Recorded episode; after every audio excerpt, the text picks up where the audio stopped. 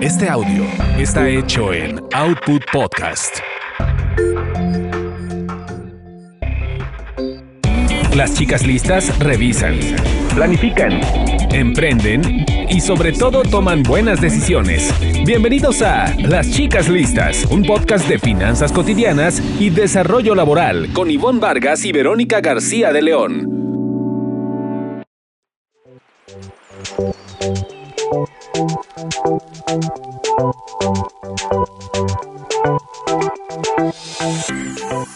Hola, qué gusto estar de nuevo con ustedes. Los saluda Verónica García de León. Bienvenidos a este su podcast de Chicas Listas. Estoy con mi querida amiga Ivonne Vargas. ¿Cómo estás, Ivonne? Pero me da muchísimo gusto saludarte en este que es ya nuestro segundo episodio del arranque 2022. Y pues como siempre nos gusta escuchar los comentarios o propuestas de temas que tienen las chicas y los chicos listos, así que les vamos a recordar nuestras redes sociales para que nos comenten. Nos pueden encontrar en Twitter como arroba las chicas listas y en Instagram chicas listas podcast. Y arrancamos, Vero. Arrancamos con este episodio sobre economía del comportamiento y por qué no alcanzamos nuestras metas.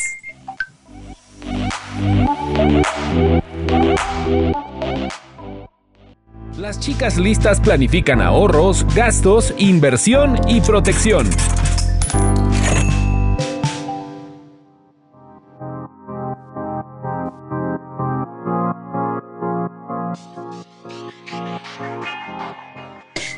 Oye, pues no sé si a ti te ocurra, pero cada vez que empiezo un año yo me planteo ciertas metas, eh, hablando de, finanzas y economía, etcétera.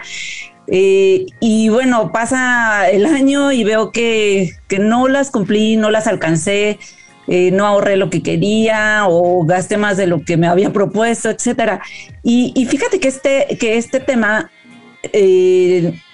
tiene que ver un poco con lo que plantea la economía del comportamiento. Y es una irracionalidad que nos lleva a actuar en contra de nosotros mismos. No sé si, si te has cachado en eso, en eso de las metas tú también. Sí, completamente, Vero. Fíjate que antes de escuchar a nuestro especialista, porque sé que traemos a, a una persona que conoce muy bien este tema de economía del comportamiento, la verdad es que me gustó mucho que hayas propuesto este tema para, para, para el episodio, porque me puso a pensar, la verdad sí me dio mucha información de cómo es mi hábito con el dinero y por hábito me refiero a, cómo interviene la psicología. A mí, por ejemplo, me ha pasado que de repente digo, este, ya sé que, no sé, si son los meses en que más puedo caer en la tentación de comprar, no sé, la temporada del buen fin voy a ponerlo, no me debo de acercar al súper con mi tarjeta de crédito y sin embargo lo hago. No voy, llego con la tarjeta y probablemente como que me meto en unos escenarios innecesarios y no, no lo había pensado desde el punto de vista de, de que aunque creemos ser racionales en el cuidado del dinero, pues no, somos irracionales. Entonces, me hizo mucho pensar en estos ejemplos que limitan mi libertad financiera, que casi caen en lo, en lo irracional, y va a estar bien interesante escuchar los comentarios que se tienen sobre este tema. Sí, sí, como tú lo dijiste, es un poco eh, mezclado con nuestra psicología. Precisamente eh, uno de los eh, precursores de esta, de la economía del comportamiento, que es Daniel Kahneman, él ganó el premio Nobel, creo que fue en 2012. se los confirmo, prometo, para el próximo programa, pero siendo psicólogo, por este, por sus investigaciones en torno a la economía del comportamiento. Entonces, eh, pues hay una íntima relación entre nuestra psicología, y ya lo habíamos platicado en algún programa, nuestras emociones también, y, nuestra forma de, gastar o nuestra forma de, llevar a cabo nuestra, nuestras finanzas.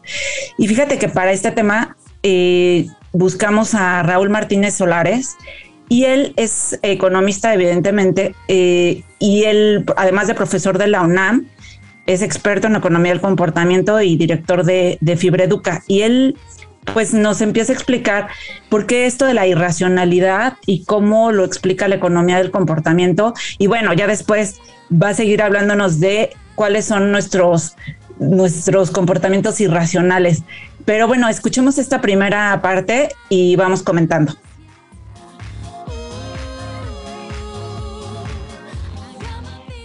El concepto de racionalidad asumía que las personas podíamos entender qué es lo que más nos convenía, tomar decisiones basadas, digamos que en un cálculo de pronóstico de las probabilidades de que ocurriera un evento determinado, tomar decisiones en función de que supiéramos íntegramente cuáles son las alternativas que teníamos y decidir la que más nos convenía. Ese es el modelo tradicional basado en racionalidad. Lo que estos supuestos más recientes recogen es que hay una serie de limitantes a la capacidad para comprender todas las alternativas, a la capacidad para procesar la información y existen incluso sesgos que impiden que las personas podamos entender adecuadamente la información y procesarla de manera adecuada. En ese sentido, por ejemplo, existen elementos llamados sesgos heurísticos de decisión que son factores que afectan la forma en la que procesamos la información. Existe uno, por ejemplo, llamado sesgo de confirmación, que hace que las personas, cuando tenemos información enfrente que contradice lo que yo ya creo, la descarto o le asigno un bajo valor a esa nueva información. Y solo le doy valor a la información que ratifica lo que yo ya creo. De esta manera, si estoy en una visión equivocada, nueva información no me va a hacer cambiar de punto de vista, aunque la información sea claramente más sólida y eso impide a que yo cambie mi decisión. Y es por eso que muchas personas que tomamos decisiones irracionales cuando compramos, aunque nos allegue nueva información que nos muestra lo irracional de nuestros actos, seguimos actuando de la misma manera.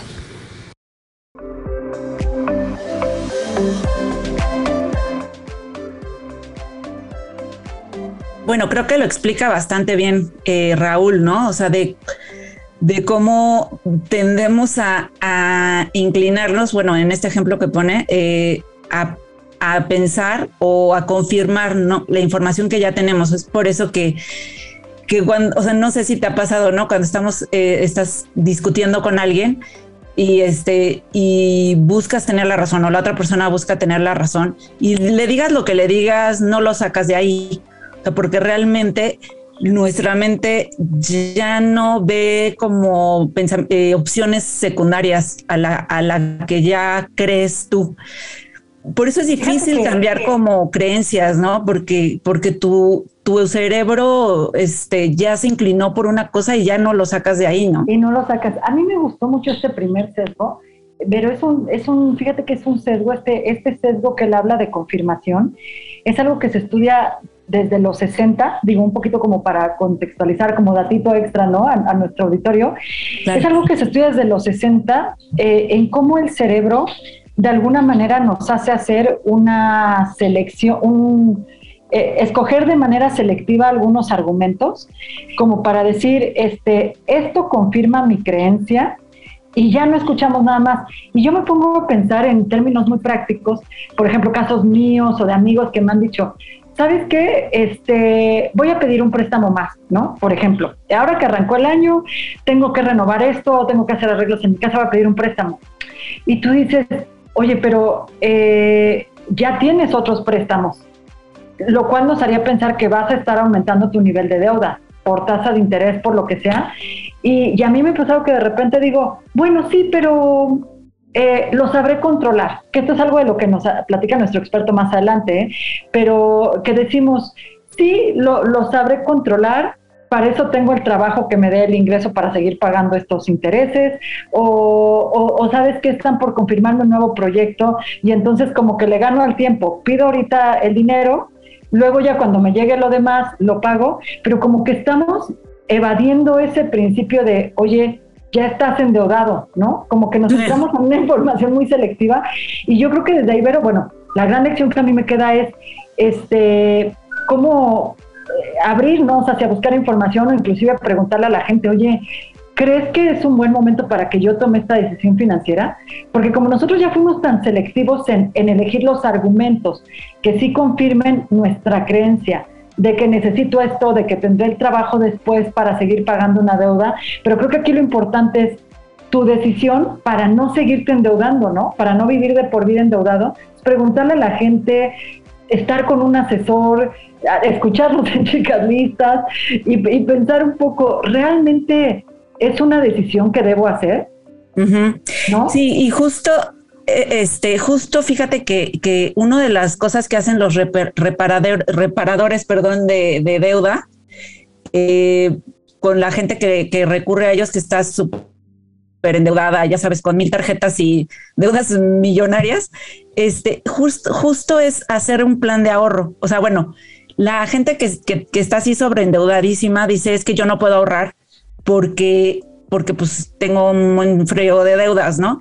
Sin embargo, los reparadores lo que, lo que les hacen es hacer un, es un plan de ahorro, lo cual quiere decir que sí se puede, o sea, sí pueden ahorrar, pero tienen ese, eh, pues esa cuestión, esa irracionalidad precisamente, ¿no? De, de, de no puedo ahorrar porque no. Finalmente recurren a alguien que los hace ahorrar lo cual quiere decir que sí se puede, ¿no?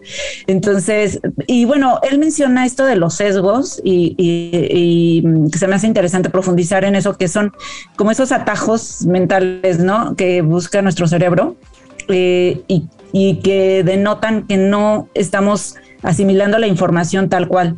Entonces, él explica más y pone varios ejemplos súper interesantes. Vamos a escucharlo.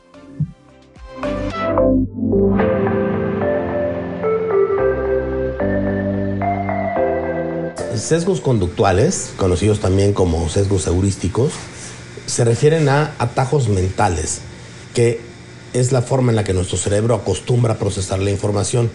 Esto es porque nuestro cerebro trata de ser lo más eficiente posible y la eficiencia está normalmente relacionada con el tiempo. Esto es, en la medida que un ser humano podía tomar decisiones rápidas, eso era más eficiente en términos de su conducta cotidiana. Esa forma en la que estamos cableados persiste desde los hombres más primitivos hasta la fecha. Sin embargo, hoy que las decisiones pueden ser más complejas, no necesariamente esos atajos, uno, responden a nuestra mejor capacidad para entender la información del contexto, o dos, generan decisiones más adecuadas. En este caso, no necesariamente lo más rápido es lo más eficaz. Un ejemplo específico puede... es uno que de hecho dio origen a la llamada teoría prospectiva que permitió que Daniel Kahneman y Amos Tversky ganaran el Premio Nobel de Economía. Y se refiere a algo que la economía tradicional no consideraba, y es que nuestra forma de entender las pérdidas y las ganancias cambia. Un ejemplo específico, muy sencillo, es el siguiente. Un jugador de póker, cuando está jugando, tiene en teoría un nivel de aversión al riesgo, esto es, él más o menos tiene consistentemente un nivel que está dispuesto a arriesgar en sus juegos. Sin embargo, cuando va ganando, ese nivel de riesgo se sostiene de manera más o menos estable. Pero cuando esta persona empieza a perder, la sensación de pérdida altera su percepción de riesgo. ¿Por qué? Porque en síntesis a las personas nos duele más perder de lo que nos gusta ganar. Y ese cambio en el reino de las ganancias contra el reino de las pérdidas hace que cambie la percepción de riesgo y estemos tomando mucho más riesgo del debido cuando estamos en condiciones de pérdida. Esto es un sesgo heurístico, un sesgo conductual que genera condiciones muy graves de conducta incluso en inversionistas especializados. Existen múltiples sesgos identificados a través de la investigación. Sin embargo, existen algunos muy puntuales que generan muy malas decisiones o que llevan a que las decisiones que tomemos no solo sean subóptimas, sino en ocasiones sean completamente contrarias a nuestro mejor interés. Un primer sesgo es algo que se conoce como sobreconfianza. Las personas tendemos a creer que somos más buenos de lo que en realidad somos para todas las cosas.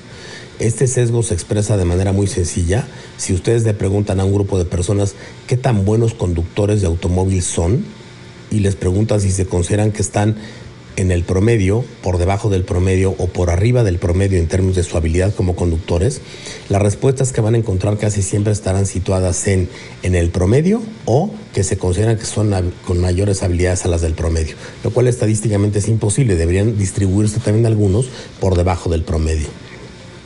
Las personas tendemos a pensar que sabemos y consecuentemente tomamos decisiones como si tuviéramos la información, los elementos, el conocimiento, las habilidades para que nuestra decisión fuera adecuada. Y en este sentido, muchas de las decisiones son subóptimas porque pensábamos que teníamos la capacidad para tomar la decisión y ello nos alejó de tomar información complementaria o una asesoría más adecuada. La aversión a la pérdida, que antes señalé en relación con la teoría prospectiva de Kahneman, es también un sesgo muy importante que afecta a nuestras decisiones. Las personas en ocasiones, cuando pierden, son capaces de modificar sus decisiones más racionales con tal de tratar de disminuir la pérdida o revertirla. Y esto frecuentemente lo que provoca es que profundicemos la pérdida o tomemos más riesgo del necesario generando pérdidas adicionales. Esto es frecuente, lo mismo apostando en un casino que en inversionistas teóricamente muy avesados tomando decisiones sobre instrumentos eh, financieros o bursátiles en los que invirtieron. Estos, sumados al sesgo ya señalado de nuestra incapacidad o por lo menos debilidad notoria para estimar el riesgo o la probabilidad de ocurrencia de un evento, se constituyen como sesgos muy importantes que afectan la calidad de nuestras decisiones y que frecuentemente provocan efectos negativos sobre el patrimonio o las finanzas de las personas y sus hogares.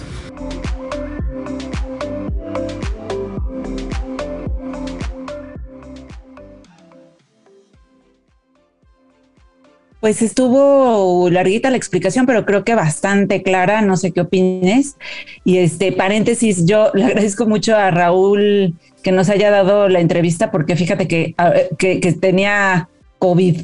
Entonces, sí, este, sí le creo que vale Ay, mucho. Más agradecida. Vale mucho este espacio. En este contexto. ¿Sabes qué, Vero? A mí me, este, estos atajos que él describe, me me, gusta mucho que, que, atañen a cosas de nuestra vida cotidiana. Creo que él te comenta, por lo que tú me platicaste cuando tuviste esta, esta charla con él, que te dé ejemplos como mm, lo que pasa cuando decidimos invertir en criptomonedas y que de repente dices, uy, es que es súper bueno, me voy a hacer millonario con esto. Y generalmente creemos que ya traemos la información necesaria. A veces, eh, eh, y que esto tiene que ver parte de esos sesgos, las recomendaciones de veras no subestimes que lo que tú ya das así por hecho, por hecho, por hecho, pues puede perder efecto, ¿no? Porque puede ser que invierta yo en eso cuando ya es un modelo que ya no va a tener realmente tanto subimiento o tal, y que luego voy a tener que vender esas criptomonedas más caras, me voy a tener que salir de un negocio de una manera más cara que, si hubiera eh, quizá he tenido más información, o sea que si mi marco de decisión financiera, en dónde le voy a meter el, el dinero, hubiera estado más eh, más, este, más sólido, ¿no? Más completo, como para quitarnos esos sesgos. Y yo me pongo a pensar en la típica de, no sé si a ti te ha pasado este debate, pero el otro día una amiga me decía que ella nunca iba a comprar un departamento porque no se le hacía un tipo de inversión, se le dice, es algo que como que con lo que voy a perder eh, igual que con un coche. Entonces, yo pienso que cuando tengo un dinero extra será para hacer para tener un negocio. Hacer más dinero, vender el, negocio y luego empezar con otro. Y así irme. Entonces me pongo a pensar como en ese tipo de decisiones, ¿no? Que a veces tomamos que decimos, es que la inversión de mi vida es pues este auto y no, quizá ya, ya ese auto que compraste, que lo compraste muy caro porque te gustó el modelo, pues no, no, no te va a representar realmente ninguna ganancia después. Sí, sí, exacto. Y también sobre las inversiones, esto que comenta, ¿no? De, de cómo la versión al riesgo hace que, por ejemplo, cuando vas, eh, no sé si tú alguna vez has invertido o, a través de fondos y esto, pero cuando empiezas a ver, por ejemplo, que está cayendo la bolsa, ¿no?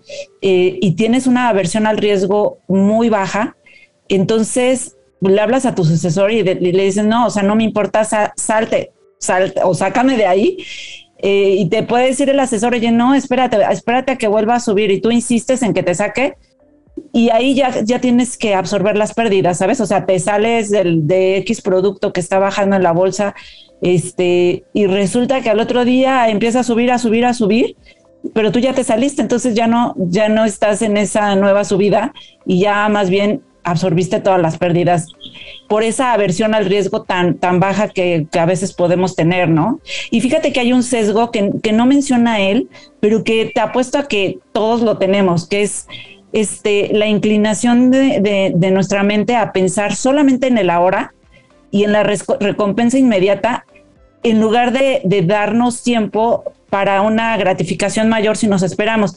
Y eso es lo que, ese sesgo es el que nos impide ahorrar, porque el ahorro, muchas veces, por ejemplo, el ahorro para el retiro, tu gratificación va a ser en 20 años, 25, 30 años, cuando ya te retires. Y por eso es tan difícil que un joven o que cuando estamos jóvenes ahorremos, porque tú no ves esa recompensa inmediata, que es lo que nos gusta a nosotros. Este, eh, por eso a veces también las, las, dietas no resultan, ¿no? Porque, híjole, este, eh, es, es, la gratificación de, del pastelito, ¿no? O del, del agasajo inmediato.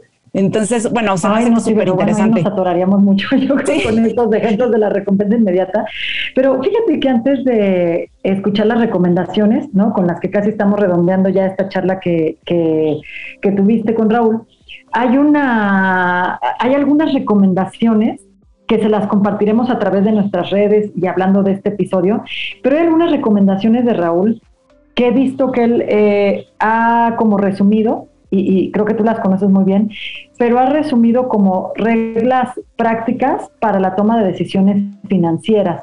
Es algo en lo que me parece que Raúl ha trabajado mucho y, hay por ahí información eh, relacionada con esto, pero por ejemplo, él habla del atajo para la compra de un automóvil aplicando la regla 2410, refiriéndose a, a cómo debe ser tu enganche en el costo total de un auto, cómo debes de delimitar la deuda en este caso él dice no mayor a cuatro años, y cómo destinar el resto de tus ingresos a las mensualidades de ese auto. Entonces, a lo mejor estaría interesante, Vero, que, que le compartamos a la audiencia estas reglas prácticas que él, que él suele tener eh, sobre decisiones financieras, que suele compartir. Sí, sí, pues les dejamos la, la liga de, de, ese material en, el, en la descripción del, del episodio. ¿Qué te parece? Sí, adelante. Y tenemos recomendaciones, ¿no? A propósito de todo este tema de los atajos que nos realiza Raúl, las, las escuchamos, Vero. Sale, vamos.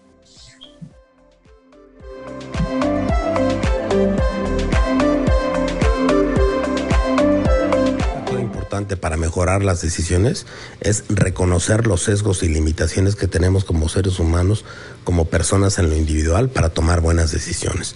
Si yo sigo creyendo que soy muy bueno para analizar información, sigo creyendo que soy el mejor para analizar el comportamiento de un activo financiero, eso de entrada ya me pone en una condición de desventaja reconocer las limitaciones personales de información y que como ser humano tengo son fundamentales para empezar a partir de un mejor diagnóstico y análisis para la toma de decisiones futuras. Hay un pequeño truco que ayuda a, si no romper, por lo menos a mediatizar un poco estos efectos negativos. Se dice que las personas somos mucho mejor dando consejos que tomándolos. Esto es porque cuando tomamos un consejo, estamos internalizando la decisión y consecuentemente estamos actuando sobre nuestras propias sesgos o nuestros propios, digamos, limitaciones de capacidad de análisis. Pero cuando lo damos, lo damos como tratando de darle una persona tercera sobre la cual no tenemos un efecto inmediato sobre sus sesgos, una recomendación de actuación. Entonces, frecuentemente, si pensamos en las decisiones como qué haríamos si se lo estuviéramos recomendando a alguien más, tratamos o en una parte de eliminar ese efecto. Este fenómeno tan puntual y tan sencillo puede ayudarnos frecuentemente. Si en vez de pensar qué decisión tomo, me pregunto qué le aconsejaría yo a una persona que está por tomar la misma decisión, qué le diría sobre qué elementos tiene que ponderar, analizar, no sobre qué decisión tomar, sino qué elementos debe de considerar y al hacerlo me ayuda, digamos, a extraer ese elemento subjetivo, por lo menos inicialmente, para incorporar nuevos elementos a mi decisión. Otro elemento muy importante es tratar de eliminar las condiciones específicas que sabemos afectan a nuestra decisión. Decía un amigo, si eres borracho, no te metas a la cantina. Si sabes que existen ciertas precondiciones que afectan tus decisiones financieras cotidianas, trata de establecerte mecanismos o candados puntuales que limiten tu exposición a esas condiciones. Por ejemplo, muchas personas sufren de una falta de control en su capacidad de compra y con frecuencia cuando acuden a un centro comercial o a una tienda departamental empiezan a comprar compulsivamente. Mantén alejadas tus tarjetas de crédito. En el momento de racionalidad de 5 segundos en la mañana, no las metas a tu cartera y de esta manera vas a provocar que si ves algo que te interesa, tengas por lo menos que reflexionar 24 horas en lo que vas a tu casa y consigues la tarjeta para ponderar si efectivamente es una compra que debes y quieres realizar.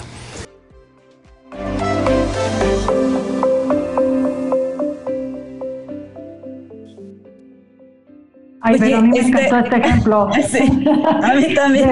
Porque no volveré a pisar una tienda donde vendan té.